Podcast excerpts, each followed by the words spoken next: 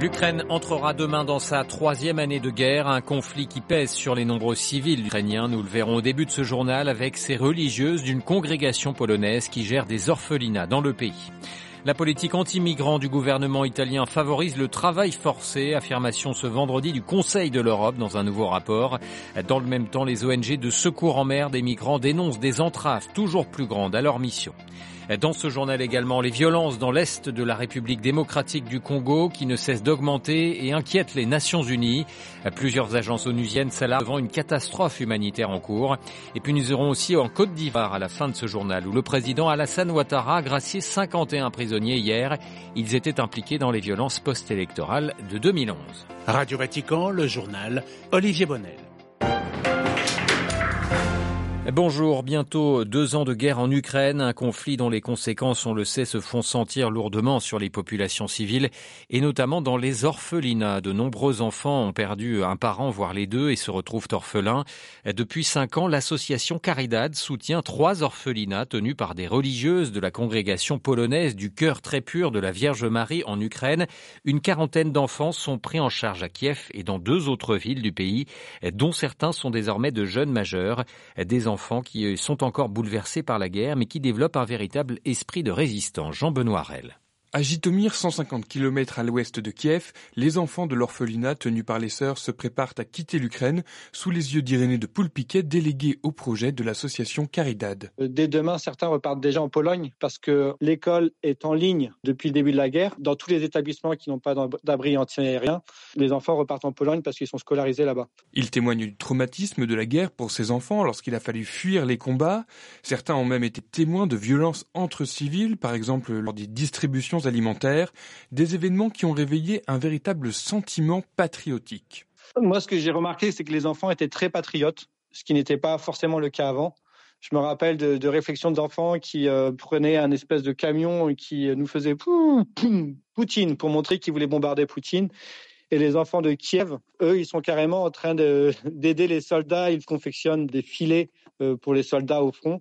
Et un des majeurs de l'orphelinat de Kiev est même parti dans un bataillon de volontaires euh, au front. Ces orphelinats voulus comme des grandes familles ne dépassent pas les 15 enfants et accueillent aussi des enfants dont les parents sont morts à cause de la guerre. L'orphelinat de Jitomir, dans lequel je suis, a récupéré euh, il y a huit mois cinq enfants la supérieure de la communauté me disait on est assez âgé, on ne voulait plus d'enfants, mais c'est un effort de guerre en fait de récupérer ces enfants et de devoir aussi s'en occuper. Et ils ont été très bien intégrés aux autres. Et ils appellent déjà maintenant la religieuse maman comme les autres. En 2021, plus de 100 000 enfants vivaient dans des orphelinats en Ukraine. Ils sont désormais au moins 9 000 de plus. Je reportage signé Jean-Benoît Harel. La Caritas, elle aussi toujours mobilisée sur le terrain ukrainien. Depuis le début du conflit, plus de 2600 volontaires de l'organisation catholique ont été déployés portant assistance à près de 4 millions de personnes.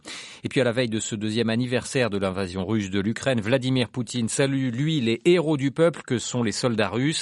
Dans une vidéo diffusée ce vendredi, le chef du Kremlin rend hommage à ces défenseurs de la patrie et se félicite notamment euh, des succès du complexe, du complexe militaro-industriel de son pays. Une visite ce vendredi à Budapest du Premier ministre suédois Ulf Kristersson doit être reçue par son homologue Viktor Orban pour une visite présentée comme permettant de restaurer la confiance entre les deux pays. En toile de fond, l'adhésion prochaine de la Suède à l'OTAN, Budapest restant le dernier membre de l'Alliance Atlantique à bloquer cette adhésion. Elle pourrait avoir lieu lundi prochain puisque le Parlement hongrois se prononcera sur cette question. Le ralliement de Stockholm à l'OTAN est d'ailleurs soutenu par le Fidesz, le parti au pouvoir. Et puis signe de ce réchauffement, on a appris tout à l'heure que la Hongrie achetait, annonçait l'achat de quatre avions de chasse suédois. L'OTAN qui euh, aura cette année à sa tête un nouveau secrétaire général, c'est le Premier ministre néerlandais Mark Rutte qui est le favori pour succéder au Norvégien Jens Stoltenberg. Rutte qui a déjà reçu deux soutiens de poids, celui de l'Allemagne et du Royaume-Uni. La politique anti-migrants suivie en Italie tend à favoriser le travail forcé en dissuadant les victimes de porter plainte. C'est ce que révèle un rapport publié ce vendredi par le Conseil de l'Europe. Selon les experts qui l'ont rédigé, entre 2000 et 3800 personnes sont identifiées chaque année dans la péninsule comme victimes potentielles de la traite. Depuis son arrivée au pouvoir, l'extrême droite a durci sa politique anti-migrants. Les autorités italiennes dénoncent plusieurs ONG de secours en mer qui entravent leur mission de sauver des vies. Blandine. Le gouvernement italien doit cesser immédiatement d'entraver notre activité de secours en mer. Voilà le criant appel de SOS Méditerranée, Médecins sans frontières, Open Arms, une vingtaine d'organisations internationales en tout, qui ont décidé d'alerter l'opinion publique sur les obstacles subis depuis bientôt un an en Italie. Depuis une loi portée par la présidente du Conseil d'extrême droite, Giorgia Meloni, qui a promis de lutter contre les arrivées de migrants. Deux mesures en particulier mettent les navires en difficulté. L'obligation de débarquer les naufragés après chaque opération sans multiplier les sauvetages et respecter le port désigné par Rome, souvent dans le nord de la botte à plusieurs jours de navigation. Des bâtons dans les roues qui font enrager les humanitaires, éloignés de force des zones de secours. Menacés par des sanctions et amendes, les ONG tentent de se soumettre aux contraintes italiennes, mais c'est laisser mourir les candidats à l'exil derrière eux, déplore-t-elle, rappelant les 3000 disparus de l'an dernier, année la plus mortelle depuis six ans. Dans ce contexte, toutes les activités de sauvetage sont nécessaires en urgence, insistent les ONG, dont plusieurs navires ont déjà été punis, 16 fois immobilisés à par les Italiens depuis un an, soit plus de 300 jours de navigation et de secours en moins, notamment en Méditerranée centrale, route migratoire la plus fatale au monde. À Rome, Blandine Gonnet pour Radio Vatican. Ouvrons à présent une page africaine et l'est de la République démocratique du Congo qui s'enfonce toujours un peu plus dans la violence. La localité de Saké, située à 20 km de Goma, a nouveau été la cible par des bombardements hier soir, opposant l'armée congolaise aux rebelles du M23 soutenus par le Rwanda. Plusieurs agences de l'ONU, Alexandra Sirgan, tirent euh, ce matin euh, la sonnette d'alarme face à la situation euh, dans la région. Et oui, Olivier, dans un communiqué, l'UNICEF et le PAM, le Programme alimentaire mondial, appellent à une action immédiate pour protéger les enfants et les familles prises dans l'escalade de la violence. Les bombardements hier soir à Saké ont coûté la vie à trois personnes, une mère et ses deux enfants âgés de 8 et 12 ans, s'ajoutant aux dizaines de morts et aux centaines de blessés de ces derniers jours. Au-delà de la violence des combats, les affrontements ont déclenché un immense mouvement de population vers des camps de déplacés déjà surpeuplés, notamment autour de Goma. Plus de 200 000 personnes ont rejoint les 500 000 personnes déjà déplacées. Au total, la RDC en compte 7 millions, principalement à l'est du pays.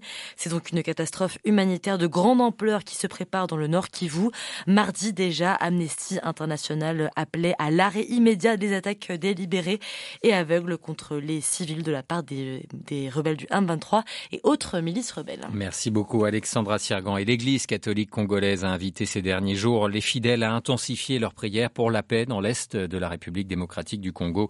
Le cardinal Fridola Mbongo, l'archevêque de Kinshasa, célébrera demain une messe pour appeler à la paix dans la région. Le président sénégalais Macky Sall quittera le pouvoir le 2 avril, mais ne donne pas d'indication sur la date d'un futur scrutin. Macky Sall qui s'exprimait hier soir à la télévision pour la première fois depuis le début de la crise, à l'annonce, suite à l'annonce du report de cette élection.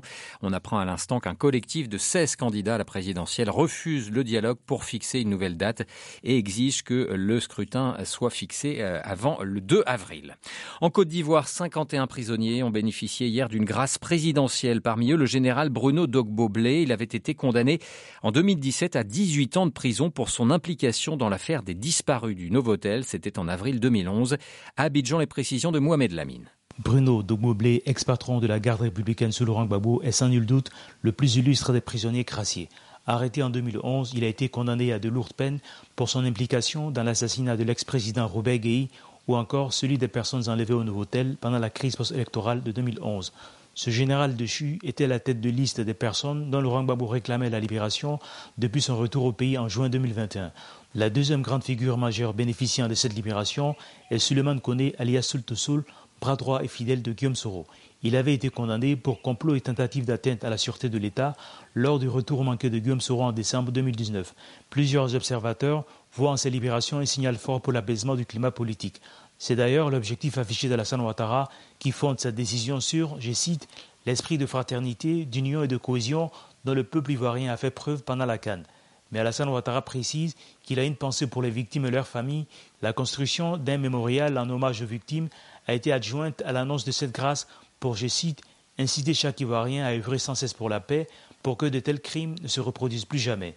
Abidjan, Mohamed Lamine, Radio Vatican. Et puis un mot du Soudan. La guerre civile se poursuit dans le sang. Ce matin, le haut commissaire de l'ONU aux droits de l'homme y a dénoncé des violations effroyables des droits humains. Ainsi s'achève ce journal. Merci de votre fidélité. Prochain rendez-vous de l'information, ce sera ce soir à 18h en compagnie d'Alexandra Siergan. Je vous souhaite une excellente après-midi.